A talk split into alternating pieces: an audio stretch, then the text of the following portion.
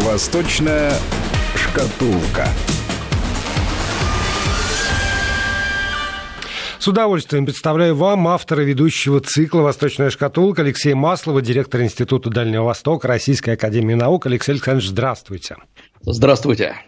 Но я, я думаю, не знаю ваших планов, но я думаю, что, э, наверное, одно из самых примечательных э, событий, самых важных планов, которые сейчас обсуждаются в Российской Федерации, это стремительное развитие транзита Восток-Запад. Э, не случайно президент встречался с руководителем РЖД, не случайно Государственная Дума уже в первом чтении приняла поправки э, к закону о железнодорожном транспорте, где э, максимальные послабления для изъятия земельных участков, для инвестиций, для того, что не надо обходить обходить стороной природоохранные территории, лишь бы э, быстро запустить вот этот самый транзит Восток-Запад. А я вспоминаю, как э, вы в свое время говорили, что главная эта задача даже не э, сама дорога, а ее заполнение. Да, абсолютно правильно. Ну, во-первых, я думаю, что идея-то очень правильная. Давайте поймем, откуда она имеет свое начало. А начало вот какое. Ведь самая главная проблема в том, что мне кажется, года четыре назад э, Россия поставила себе очень э, реальный, точнее правильный план, но реализовала его, к сожалению, спустя рукава. Это вот тот э, знаменитый преснопамятный разворот на восток. А, потому что, конечно, э, вся российская политика, вся российская инфраструктура, поставки все были направлены на Запад, Запада мы закупали, и э, практически, несмотря на то, что Китай всегда был нашим основным торговым партнером, э, все же основные транспортные магистрали шли с, из, из, центра, из центральной части России на Запад. И вот оказалось, что Запад от нас, в общем говоря, отвернулся, и мы заблокировались от Запада. И дальше происходит довольно странная, на мой взгляд, э, какая-то очень психологически архаическая ошибка. То есть, когда как архаическое сознание, которое обычно делит мир на две половины, восток-запад, черное-белое, инь-ян, хорошее-плохое, мы решили, о, если не запад, то восток. Ну-ка, развернемся-ка мы на восток. И пойдем-ка мы там в сторону Китая, будем развивать с ним отношения. И оказалась поразительная вещь. Э, Россия, которая, я уже много раз об этом говорил, абсолютно самодостаточная держава и психологически, и политически, э, вдруг внезапно стала предано заглядывать э, в глаза нашим восточным друзьям и говорить, вот видите, мы же на восток-то развернулись, а друзья начали говорить, ну, ну и что, нам-то что?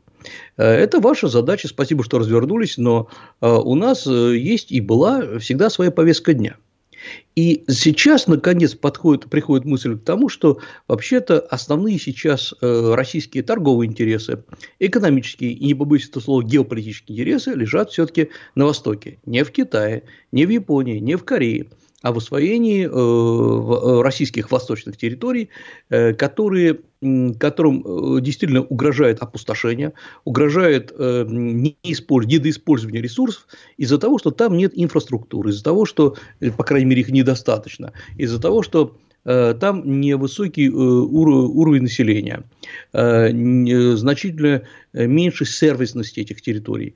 И вот принимается шаг за шагом программа для того, чтобы установить, установить то, что называется связанность территорий.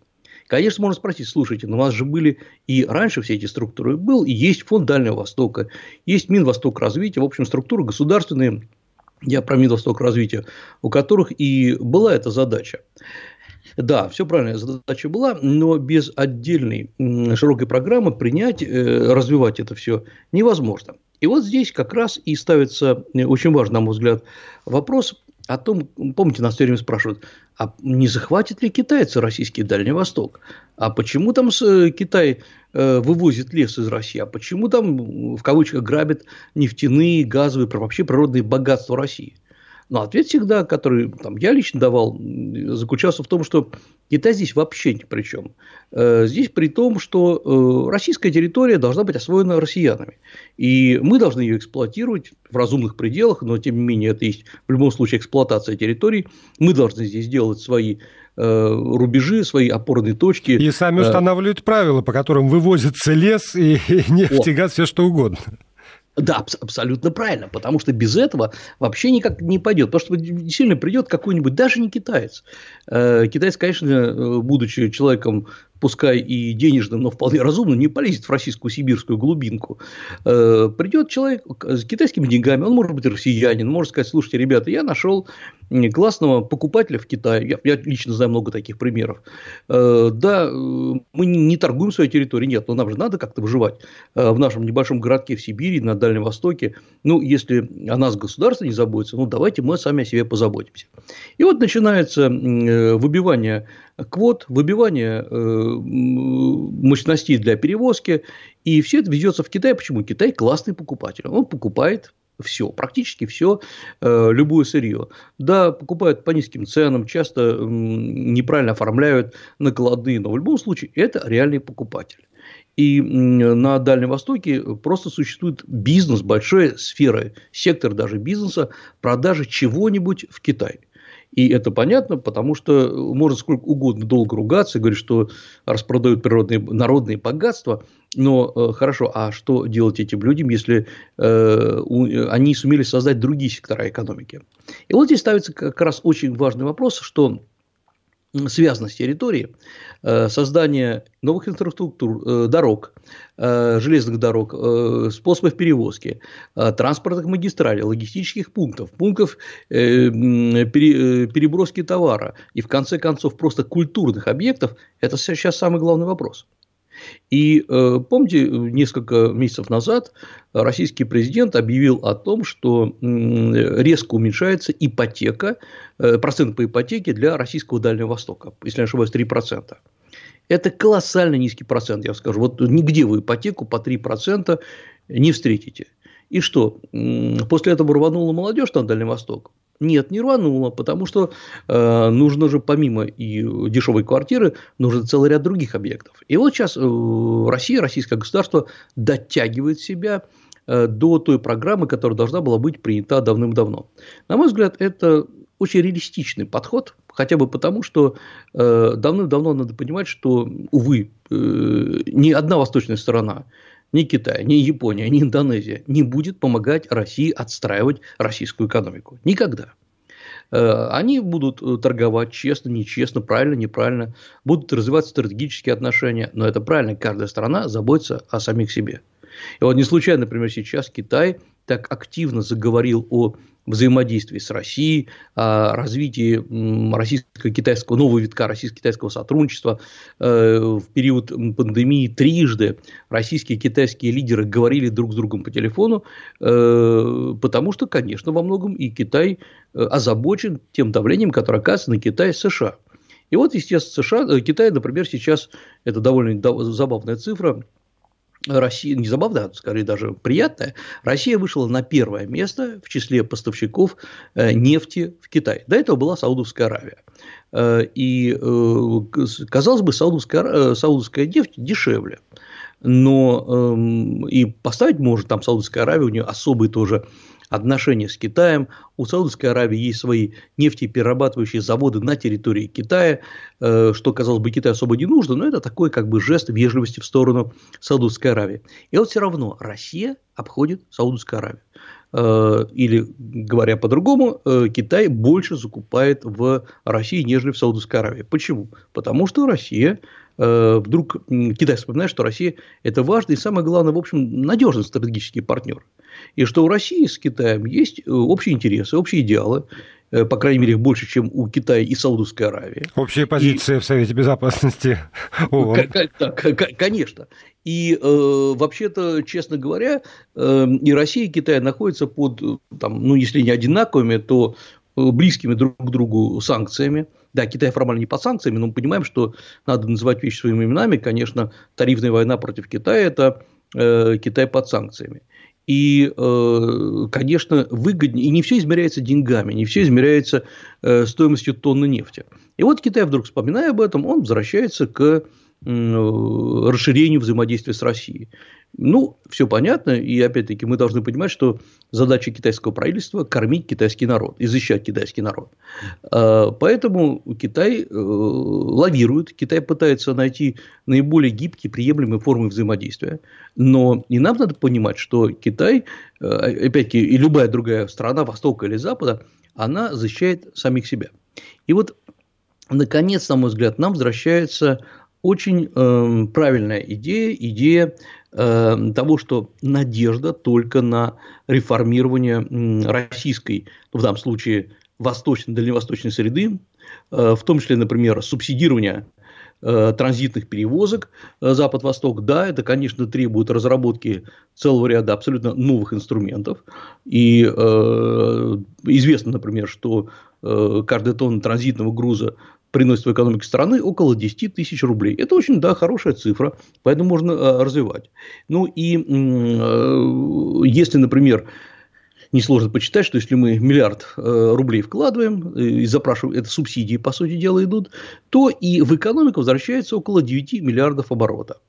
Эм, и э, это без учета, это тоже очень важно, э, общего, общего объема китайских грузов, которые идут, э, могли бы идти через Россию. То есть Китай стандартно пускает свои грузы через маршрут, через Суэцкий канал, и мы только на российских грузах можем сделать вот такую выгоду. Вопрос, а почему этого нельзя было почитать раньше? Собственно говоря, те цифры, которыми я пользуюсь, я, я о них слышал несколько лет назад, по-моему, 7 или 8 лет назад, от э, российских экономистов, специалистов по железным дорогам, и они не были секретными.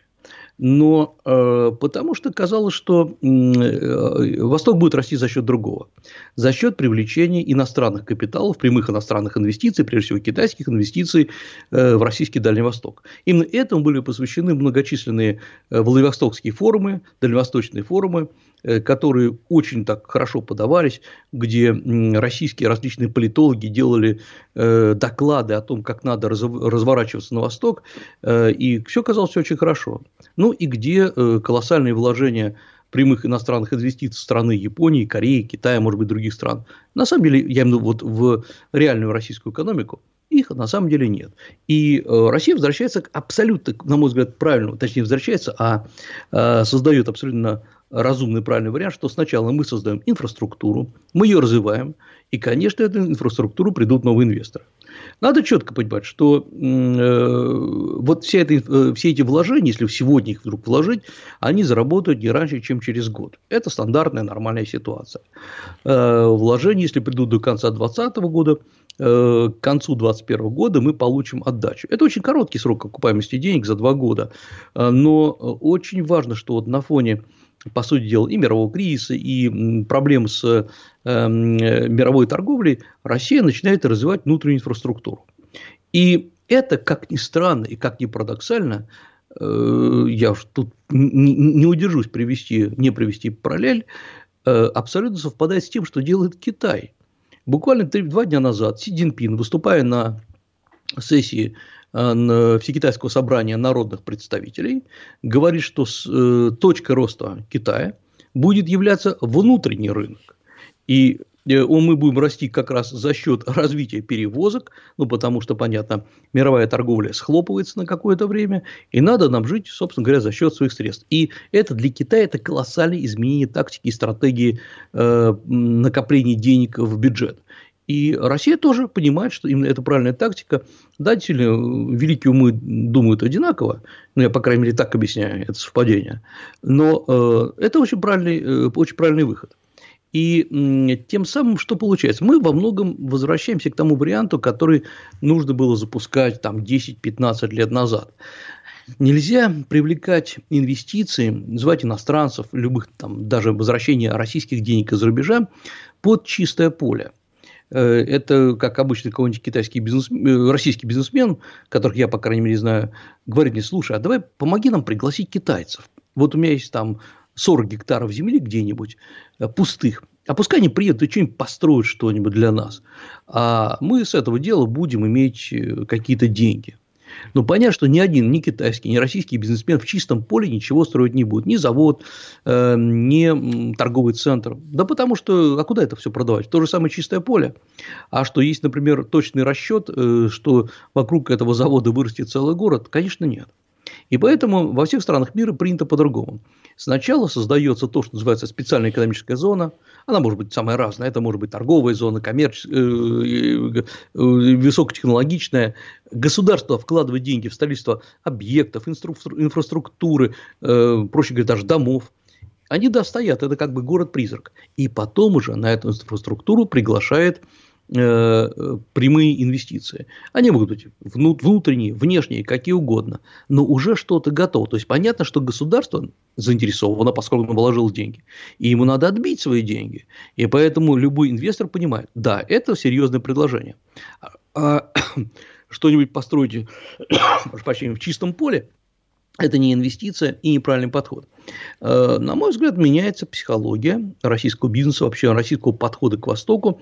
Она становится более эффективной, ну и самое главное, значительно более реалистичной. Да, но, я... я прошу прощения, но ведь есть все равно так или иначе э, у нас ну, как бы испуг от, от БАМа. Ну, вот столько было тоже слов, столько сил. А потом на долгие годы, если не десятилетия, э, вроде как бы строили-строили, а зачем и непонятно. И вот эти вот репортажи из поселков, которые там загибаются вокруг БАМа, хотя вроде вокруг железной дороги должна была расцвести жизнь. Вот это вот увеличение, в том числе и пропускной способности Байкало-Амурской магистрали, Транссибирской э, железнодорожной магистрали, приведет ли оно действительно к тому, что там вспыхнет жизнь, и там вот как раз появится спрос и, и на эти дома, и на эту инфраструктуру.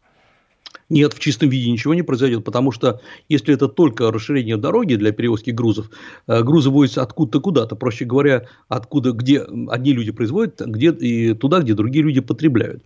Э, вот э, проблема БАМа была в том, что он строился для, в основном для военных целей, для защитных целей. Он как бы был запараллелен с э, Транссибирской дорогой, и у него была другая функция. И когда эта функция исчезла, собственно говоря, деньги не смогли найти другую хозяйственную функцию. Поэтому изогнулись такие, ну, по сути, как хозяйственные объекты, такие города, как Тында и многие другие.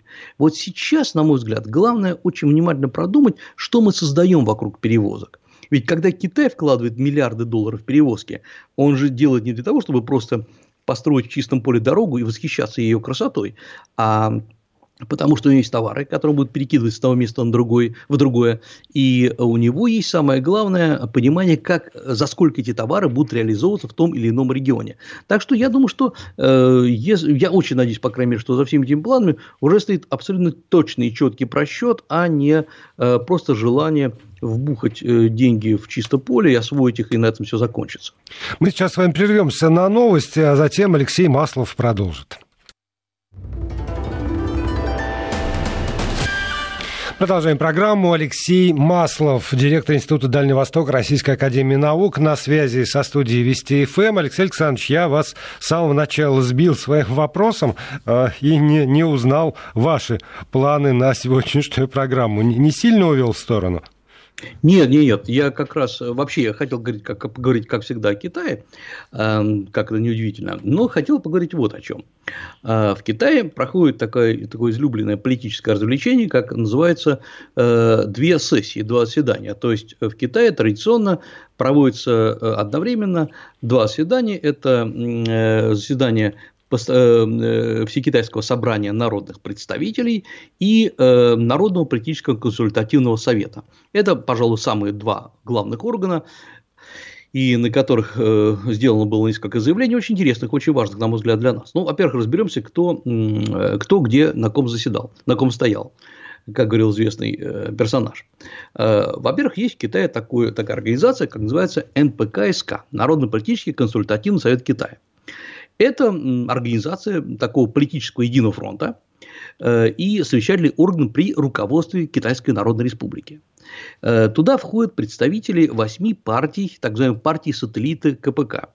И я надеюсь, там все, кто интересуется Китаем, знают, что в Китае не одна коммунистическая партия. И в Китае их целых 9, включая одну коммунистическую партию и 8 дружных партий, которые образовались еще в 40-х годах.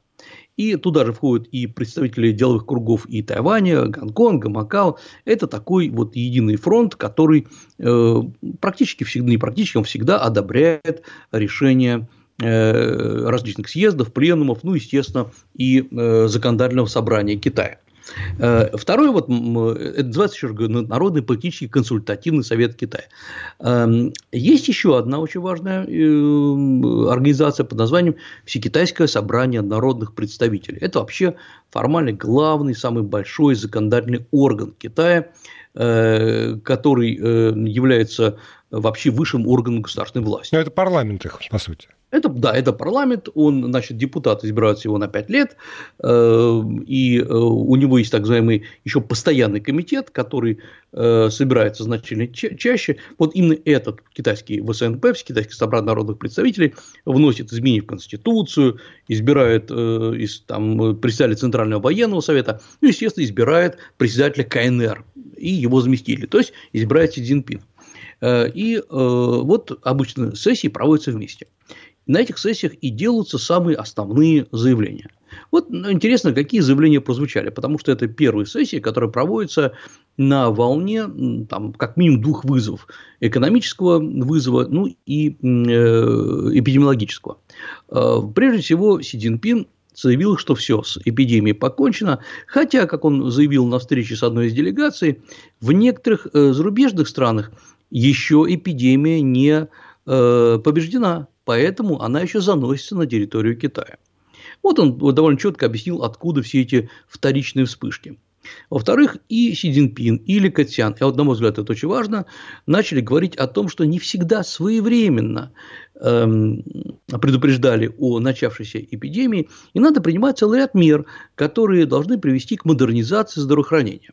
Причем это говорится открыто, ну, уж куда открытие, все это публикуется во многих газетах, и, на мой взгляд, это как раз в известной степени признание того, что да, не все в порядке было с организацией медицины на ранних этапах.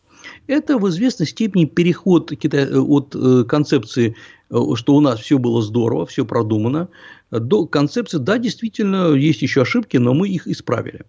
Э, например, Си Цзиньпин призывает принимать новые законодательства в области здравоохранения, строить новые федеральные и региональные больницы, потому что как показала практика, старых не хватает, даже в крупных городах, э, а, начинать обучение и переобучение врачей и так далее. То есть, в общем, такой идет здравый, довольно жесткий, на мой взгляд, нелицеприятный анализ того, что произошло.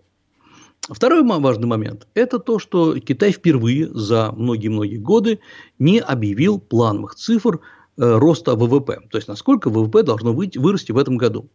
Я напомню, что в прошлом году оно выросло на 6,1%, такое плановое замедление, и все ждали, вот насколько должно вырасти или упасть ВВП в этом году, учитывая всю китайскую ситуацию. Сколько все-таки назовет китайское правительство? Китайское правительство взяло и промолчало. Да, но при этом всех. мировые да. агентства говорят о росте в 1%. А, да, мировое агентство могут говорить все, что угодно. Нам важно, что Китай скажет. Потому что, во-первых, Китай откровенно объяснил, что о каких прогнозах может идти речь, когда еще мировая экономика стагнирует. Но я еще от себя добавлю, что идет колоссальнейшая атака на Китай со стороны США. И я думаю, что Китай начинает впервые осознавать, что это не временная история, это такая история надолго, и самое главное, история очень жесткая и жестокая. И это даже не приближение, а это начало холодной войны, о которой я, может быть, поговорю, в чем ее суть э, в последней части. И э, с другой стороны, Китай э, абсолютно параллельно, зато он объявил, что он увеличивает расходы на оборону, на строительство армии.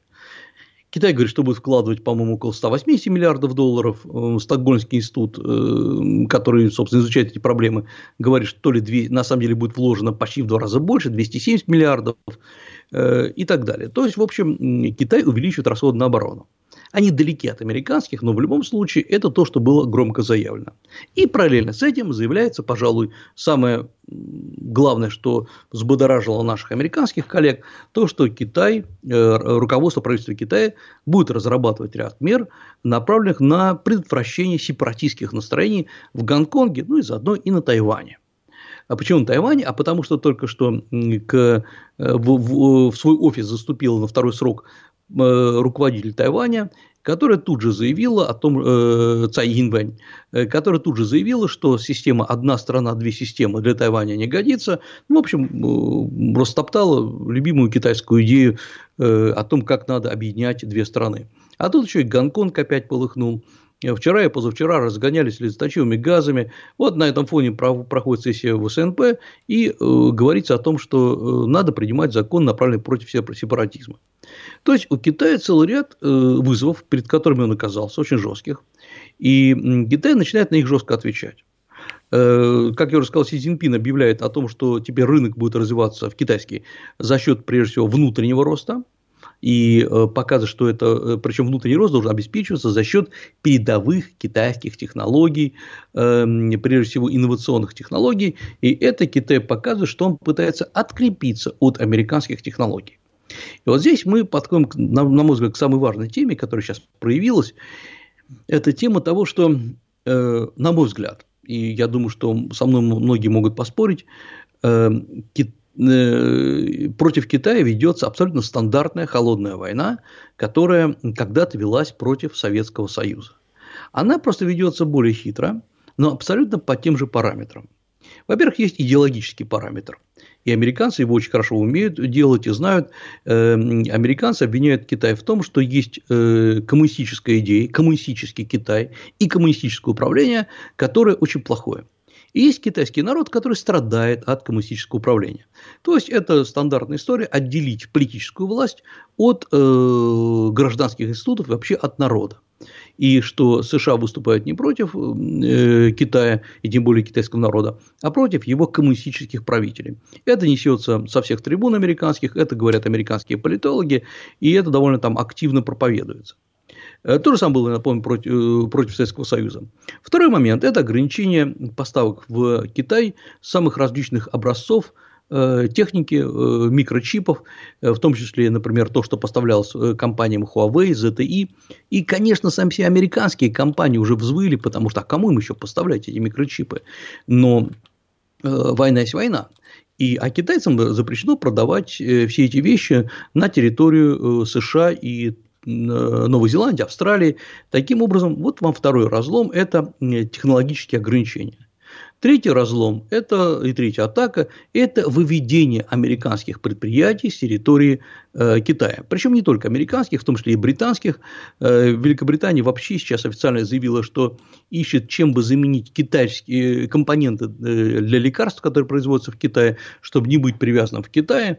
Э, Китай то же самое делало США. То есть, э, это, по сути дела, такая предвоенная ситуация, когда одна страна пытается максимально отвязаться от другой.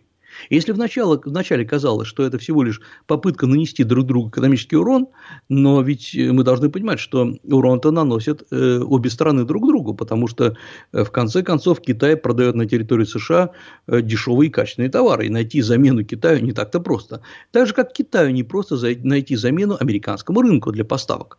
И вот страны идут на э, вывод э, предприятий с территории друг друга. Ну, вот, думаю... вот здесь вот у меня есть вопрос по поводу равноценности этого обмена, но через 6 секунд. Вести ФМ.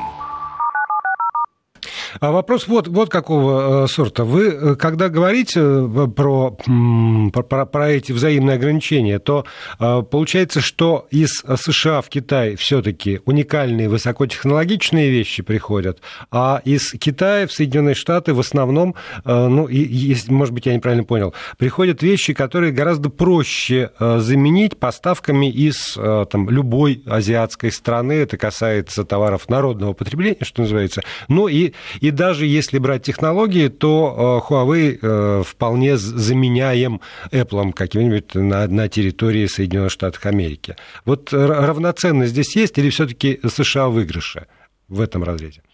Эм, честно говоря, я бы сказал бы, что по технологиям США в выигрыше, Китай в проигрыше. Э, но не все так просто. Поясню. Значит, э, когда мы говорим, что там кто выиграет, кто проигрывает, надо смотреть по параметрам. Вот, во-первых, э, кто кому больше продает. Ну, все говорят, ага, конечно, больше всего Китай продает США, поэтому, собственно говоря, есть дефицит, разрыв. Собственно, из-за этого США и начали войну с Китаем, потому что торговую войну с Китаем, да потому что вот США не хотели быть все время в долгах перед Китаем. Правильно? Да, правильно. Но смотрим другую цифру. А кто, это про товары мы сейчас говорили, а услуги. Вот э, ведь поставка услуг, например, передача патентов, передача э, технологий, э, собственно говоря, э, экспортное, э, лицензионное отчисление, это же тоже, собственно говоря, э, такая вот торговля.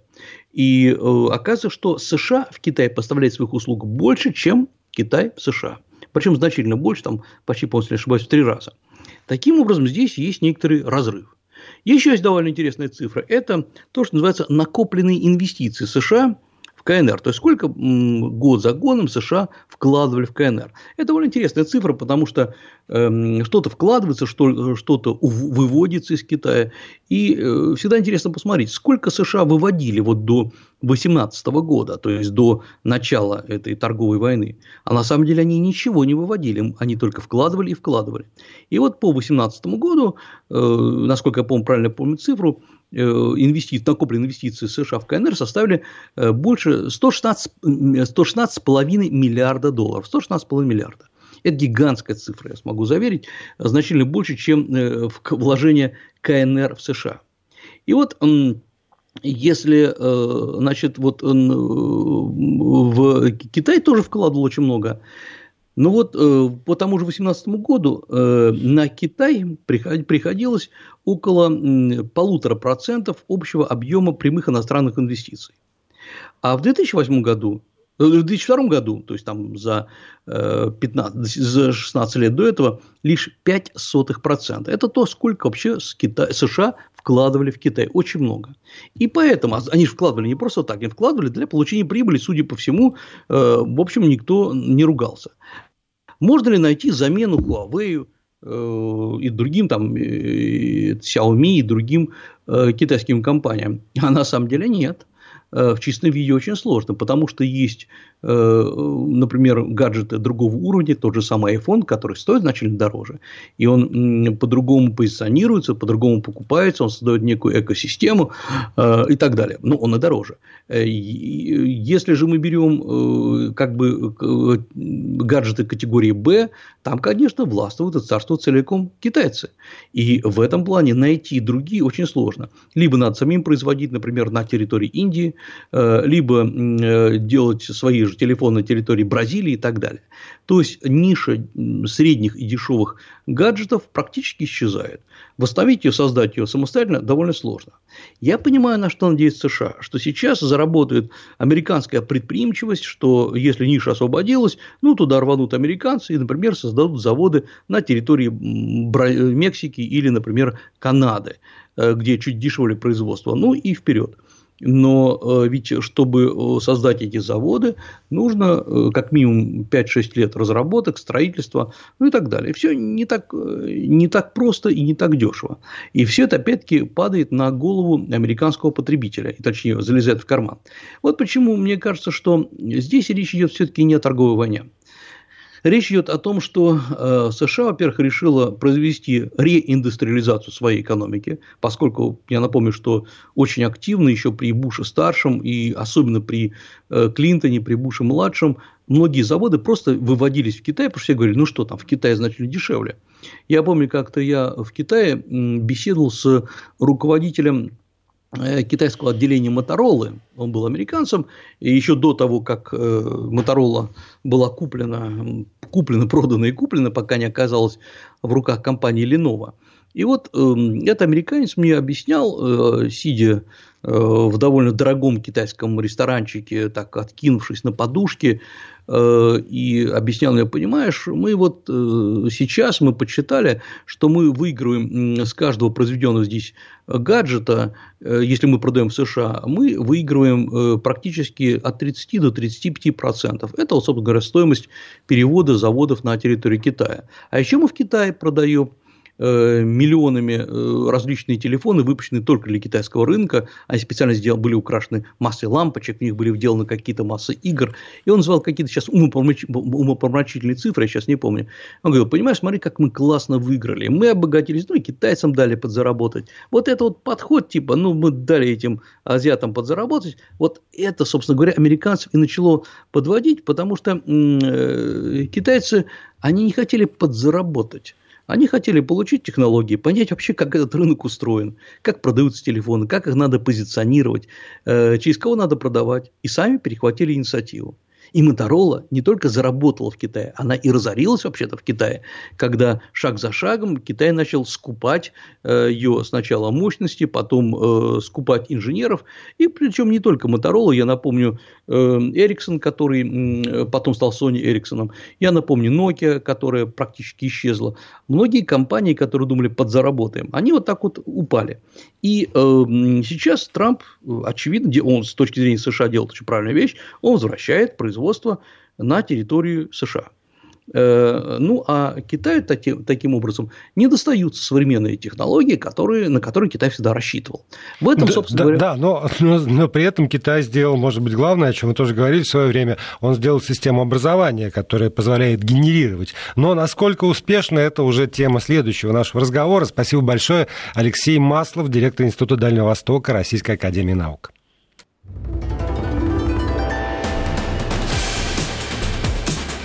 Восточная шкатулка.